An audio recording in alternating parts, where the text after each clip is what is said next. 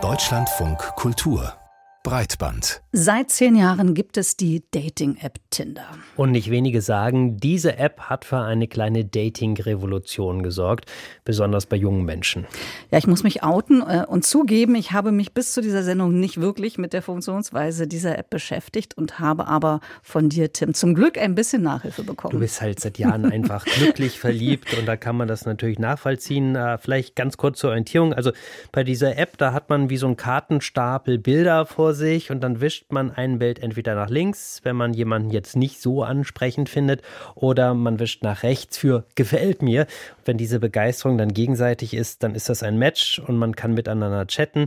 Das ist dann gefühlt so ein bisschen wie so ein Katalog der Möglichkeiten. Ja, und neben Tinder gibt es natürlich noch zahlreiche andere Anbieter und Formen des Online-Datings, also Singlebörsen, Online-Partnervermittlungen und Dating-Apps zum Flirten, Lieben oder einfach nur zum Sex.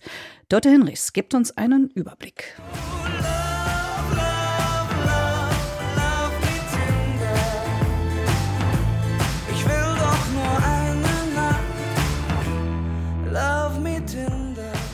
Heute sind die User wirklich zu aller, allergrößten Teil auf den, den Flirt-Apps unterwegs und allen voran ganz klar Tinder. Da kann man schon fast sagen, die dominieren das Dating in der westlichen Welt sagt Henning Wiechers vom Singlebörsenvergleich. Seit knapp 20 Jahren beobachtet er die Szene, die sich immer weiter ausdifferenziert hat. Insgesamt gibt es drei große Segmente. Das eine sind die klassischen äh, Kontaktanzeigen. Das Ganze funktioniert so ähnlich wie bei Immo-Scout oder Autoscout. Das heißt, jeder hat eine Kontaktanzeige im Netz und alle können sich gegenseitig Nachrichten schreiben und sich kontaktieren und dann eben antworten. Auf den Singlebörsen können sich Nutzer kostenlos verschiedene Profile ansehen. Wenn man jemanden aktiv kontaktieren möchte, verlangen einige eine Flatrate von 30 bis 50 Euro im Monat. Das nächste ist die Partnervermittlung. Bekanntestes Beispiel Parship. Da sagt man genau, wer man ist und wen man gerne hätte und dann lost einem die Agentur eben Kontaktvorschläge vor. Man hat dann also deutlich weniger Singles, die man sieht, aber die passen dann auch von, von Haus aus gleich viel besser. Mit einer immer stärkeren Verbreitung von Smartphones und GPS-Technologie eroberte schließlich das dritte Segment den Markt. Um das Jahr 2011, 12 herum kamen dann die Flirt-Apps. Ja, da kann man sowas machen wie eine Umkreissuche äh, und kann dann eben direkt mit Singles aus der Nähe in Kontakt kommen. Da sind die bekanntesten Beispiele Tinder, äh, Badu und Lavu. Die sind in der Regel kostenlos und werden überwiegend von Singles in den 20ern genutzt. Allerdings gibt Wiechers zu bedenken. Bei einem Tinder sitzen Sie quasi in einem Fußballstadion und können theoretisch alle anderen kennenlernen und die meisten interessieren Sie ja überhaupt nicht. Und ein Matchmaking-Anbieter wie Parship, der schafft es eben, dass sie quasi schon mal im richtigen Block im Fußballstadion sitzen. Zum Beispiel sind dann drumherum auch Akademiker ja, oder Leute in ihrer Einkommensklasse. Wenn man sich jetzt wirklich einen Lebenspartner sucht, dann sind eben diese Matchmaking-Anbieter dadurch besser, dass sie sehr teuer sind. Weil der hohe Preis führt halt dazu, dass dort dann eben wirklich nur ernsthaft suchende Leute mitmachen und nicht jemand, der mal eben seine Freundin betrügen möchte oder ein bisschen flirten möchte. Dafür zahlt man in der Regel mehrere hundert Euro im halben Jahr. Damit sich die passenden Paare im Netz finden, bedienen sich die Anbieter verschiedener Techniken, so die Wirtschaftspsychologin Professor Vera Aretz von der Fresenius Hochschule Köln. Formal unterscheidet man das auf diesen Online-Dating-Apps zwischen Like-Quote und Matching-Quote. Dieser Algorithmus, der wird sozusagen gefüttert auf Basis sehr unterschiedlicher Daten, impliziten Daten, also das Verhalten auf der Plattform und aber auch erstmal explizite Daten, die aufgrund von Selbstauskünften entstehen. Das können natürlich sowas sein wie Fotos oder Interessen, Hobbys, Lebensstil, Werte und so weiter und so fort.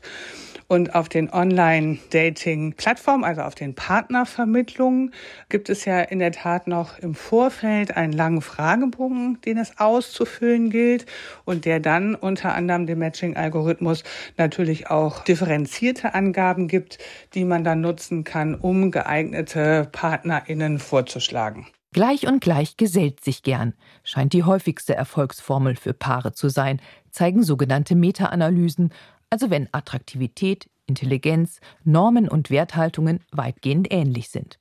Inzwischen gibt es Singlebörsen und Apps für ganz unterschiedliche Zielgruppen. Für jüngere und ältere Menschen, für Homosexuelle genauso wie für Menschen mit Behinderung oder verschiedenen religiösen Orientierungen. Der Partnerschaftsmarkt ist hart umkämpft. Drei große Konzerne beherrschen die westliche Welt, so Henning Wiechers. Das ist zum einen die Match Group, denen gehört also alles mit Match und neu.de und Meetic und OkCupid und eben auch die, die große Tinder-App. Die haben an der Börse so einen Börsenwert von, ich glaube, ungefähr 15 Milliarden. Auf Platz zwei folgt Bumble, auch an der amerikanischen Börse notiert. Die haben irgendwie sowas wie 5, 6 Milliarden Marktbewertung. Zu Bumble gehört dazu auch noch die sehr große App Badu. So, das ist im Prinzip das Flirten und lockere Daten, da sind die Amerikaner ganz klar Weltmarktführer. Und alles, was mit Partnerversuche zu tun hat, da sind die Deutschen wiederum sehr stark, allen voran Parship Meet Group. Ob sich dort wirklich alle elf Minuten ein Single verliebt, wie die Werbung verspricht, sei dahingestellt. Laut einer Befragung des Digitalverbandes Bitkom sagen immerhin 39 Prozent der Menschen, sie hätten ihre große Liebe übers Online-Dating gefunden.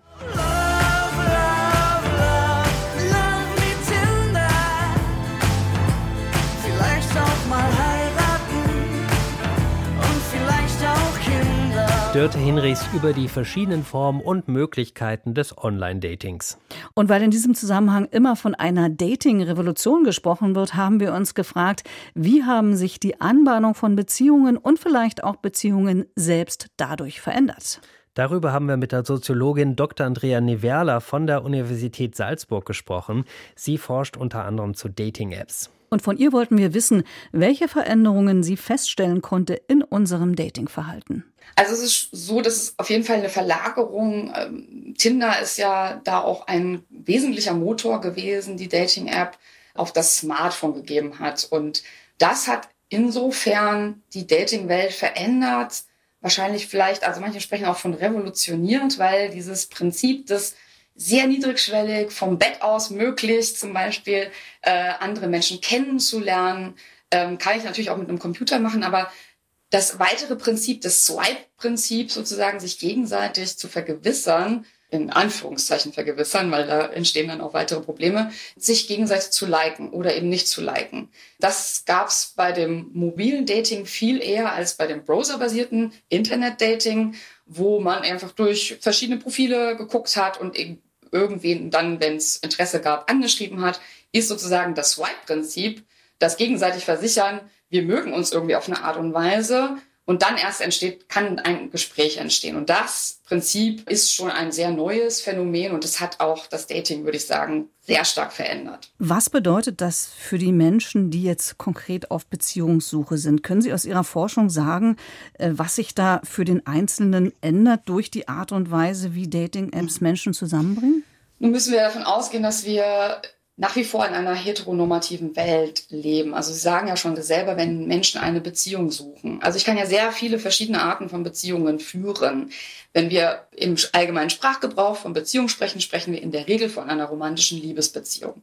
Nun gibt es aber ja eine Vielfalt an Möglichkeiten, die tatsächlich auch, würde ich sagen, durch das Online-Dating und vor allen Dingen durch Dating-Apps sehr viel mehr Menschen sichtbar geworden sind, dass es eben auch noch andere Formen von intimen Beziehungen gibt, neben der romantischen Liebesbeziehung. Aber in einer heteronormativen Welt, wo ich quasi von dem Standard ausgehe, dass alle eine romantische Liebesbeziehung suchen, so wie ich, wird quasi in diesem Feld der vielen, vielen Möglichkeiten entstehen dahingehend Probleme, dass Selbstverständlichkeiten vorher angenommen werden, die aber dann nicht äh, rechtzeitig kommuniziert werden. Also es gibt aber auch da eine Entwicklung in den Dating-Apps. Also es gibt zum Beispiel OkCupid im Gegensatz zu Tinder, eine andere Dating-App, die auch recht verbreitet ist, wo man schon vorher auswählen kann, Short-Term-Dating, also Kurzzeit-Dating, Langzeit-Dating, Freundschaft oder eben Casual-Dating. Das ist dann eher sozusagen Interesse an Sex. Da wird dann halt schon vorher klar, oder klar, ja, würde man, würde ich sagen, so ganz klar ist das auch immer nicht und das ist auch eine Grundproblematik im Dating, ne? dass wir heute so viele Möglichkeiten haben und diese Möglichkeiten bieten Menschen eben in einem Feld wie dem Online-Dating sehr viel, viel Raum. Und dass quasi unsere alten Vorstellungen von, es gibt nur die romantische Liebe, trifft dann sozusagen in diesem, in diesem Moment zusammen. Und das produziert jede Menge Probleme im Sinne von Menschen sind enttäuscht, weil sie da eben irgendwie nicht fündig werden, weil sie nicht den richtigen Partner finden, weil sie sich eigentlich was anderes wünschen, weil Menschen nicht sich genug Zeit nehmen, sich kennenzulernen, weil eben auch Online-Dating und gerade das Dating-App-basierte Dating sehr schnell ist und Menschen irgendwie nicht so konzentriert auf eine Person daten und manche Parallel-Dating betreiben, manche auf der Toilette, während sie ein Date haben, sich direkt ein neues Date organisieren, weil es langweilig ist und so weiter. Also das sind, das sind so die Probleme, die dabei entstehen durch eben dieses große Möglichkeitsfeld,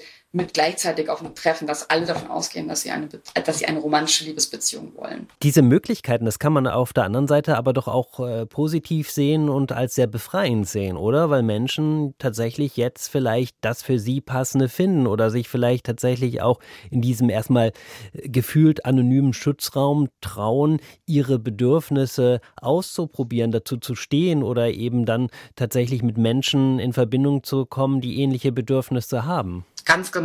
Also ich würde, also es ist auch nicht verwunderlich, dass die erste Dating-App eben, die war ja nicht ähm, Tinder, sondern Grinder, eine Dating-App für schwule Männer, die dieses Swipe-Prinzip eingeführt hat. Und es ist auch wieder eine Entstehungsgeschichte im queeren Raum. Und da eben sozusagen den, den, den Online-Raum zu nutzen, um neue Räume zu schaffen für neue Formen von Begehrlichkeiten, von Begierden, von intimen Beziehungen, das ist auf jeden Fall etwas, was das Internet schon vielfach produziert hat. Und das ist auch eine Möglichkeit zu Veränderungen, eine Möglichkeit, vielleicht auch darüber nachzudenken, welche Art von intimer Beziehung möchte ich eigentlich führen. Es gibt nämlich viele Möglichkeiten und vielleicht habe ich was für mich passende noch gar nicht gefunden. Vielleicht habe ich zu viele Erfahrungen gemacht des Scheiterns von romantischen Beziehungen und möchte einfach was anderes, Freundschaft plus oder sowas. Nun ist es ja so, dass Dating-Apps Plattformen sind und äh, Betreiber haben und die wiederum haben mhm. ein Profitinteresse und das wird natürlich ja. am besten gestillt, wenn Menschen lange in der App bleiben, nicht wenn Menschen neue Beziehungen finden und dann die App wieder verlassen. Hat dieses Profitdenken auch Auswirkungen auf die Gestaltung der App? Ja, also dieses Gamification-Prinzip, also das ist ja schon auch, das ist auch belegt wissenschaftlicher, ein großer Suchtfaktor, der dahinter steckt. Gerade das Swipe-Prinzip und das Matchmaking sozusagen, was ja dann wieder Anerkennung bringen kann, das ist mit Sicherheit so. Aber gleichzeitig, wenn man in die Geschichte des Datings guckt, gab es ähnliche Entwicklungen, zum Beispiel mit Bars vor 100 Jahren. Also es wird interessant sein, wie in Zukunft sozusagen diese Räume diese digitalen Räume vielleicht auch anders genutzt werden als nur kommerziell, sondern möglicherweise ist es halt gleich, eine Gleichzeitigkeit ne, von neuen Räumen, Freiräume, aber natürlich in einer kapitalistischen Gesellschaft sind diese Räume auch kommerzialisiert. Und Sie haben das ja schon angesprochen. Es gibt ja die unterschiedlichsten Bedürfnisse eben. Teilweise mhm. möchten Menschen auch nur Freundschaften schließen. Wir haben ja auch so eine App wie Bumble, die das tatsächlich in den Vordergrund stellt. Äh, sehen wir da auch so eine gewisse Entwicklung dieser eigentlichen Dating-Apps hin zu sozialen Netzwerken? Werden das unsere neuen sozialen Netzwerke werden?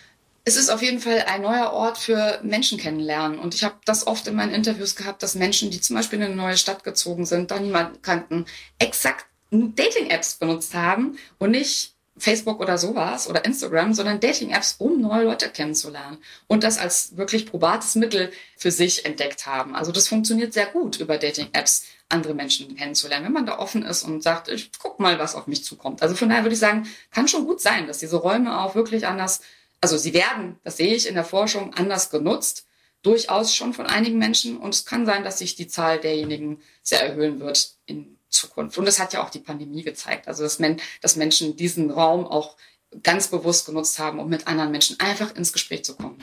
Wie sehen Sie die Zukunft äh, der Forschung zu Online-Dating? Gibt es da Verbesserungsvorschläge, wie zum Beispiel, dass man mehr Einsicht in die Matching-Algorithmen der Plattformen bekommt? Also da gibt es da gibt's ein bisschen äh, Forschung zu, aber es ist natürlich, die, die Unternehmen gehen da nicht sehr, also die sind ja sehr verschlossen, was ihre Algorithmen angeht. Die Zukunft würde ich mir wünschen äh, des Online-Datings, dass sie mehr den Blick wirft auf die Vielfalt intimer Beziehungen, die durch Online-Dating entstehen. Da ist der Blick schon auch der Wissenschaft sehr heteronormativ geprägt. Es geht immer in der Regel um die Entstehung romantischer Liebesbeziehungen oder deren nichts zustande kommen und der Suche nach den Gründen dafür. Und ja, mein Wunsch wäre sozusagen mehr die Vielfalt in den Blick zu nehmen und die Möglichkeiten, die eben auch in Dating-Apps liegen. Ganz, ganz kurze Abschlussfrage. Es wird ja auch immer gesagt, möglicherweise gefährden diese Apps die bestehenden Beziehungen, die Stabilität mhm. von bestehenden Beziehungen, weil man ja das Gefühl hat, irgendwo ist immer jemand, der vielleicht noch besser passt. Sehen Sie das auch in Ihrer Forschung? Ich glaube, wir werden einfach, wir haben einen gesellschaftlich offeneren Umgang mit dem sogenannten Seitensprung. Also wenn wir Statistiken angucken, geht jede dritte Frau und jeder vierte Mann in romantischen Liebesbeziehungen irgendwann mal fremd. Und also es ist, äh, es ist quasi ein Phänomen, was wir tatsächlich einfach als Fakt haben in unserer Gesellschaft. Und ich sehe da eine Öffnung in, in Richtung, ja, wenn wir das wollen wir nicht einfach unsere Beziehung öffnen? Wollen wir uns nicht sexuelle Abenteuer mit anderen erlauben?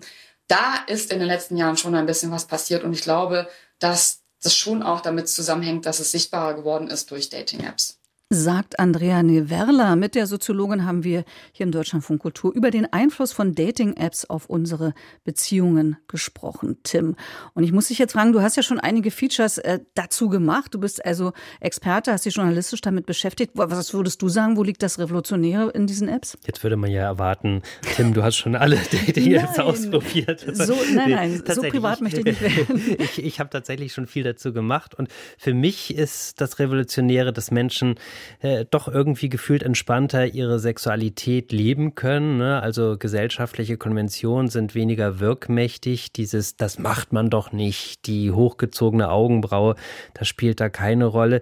Und ich glaube, das erleben viele wirklich als Befreiung. Und mittlerweile ist es ja tatsächlich auch so, dass kaum noch jemand ein Problem damit hat zu sagen, ja, wir haben uns halt online über eine App kennengelernt.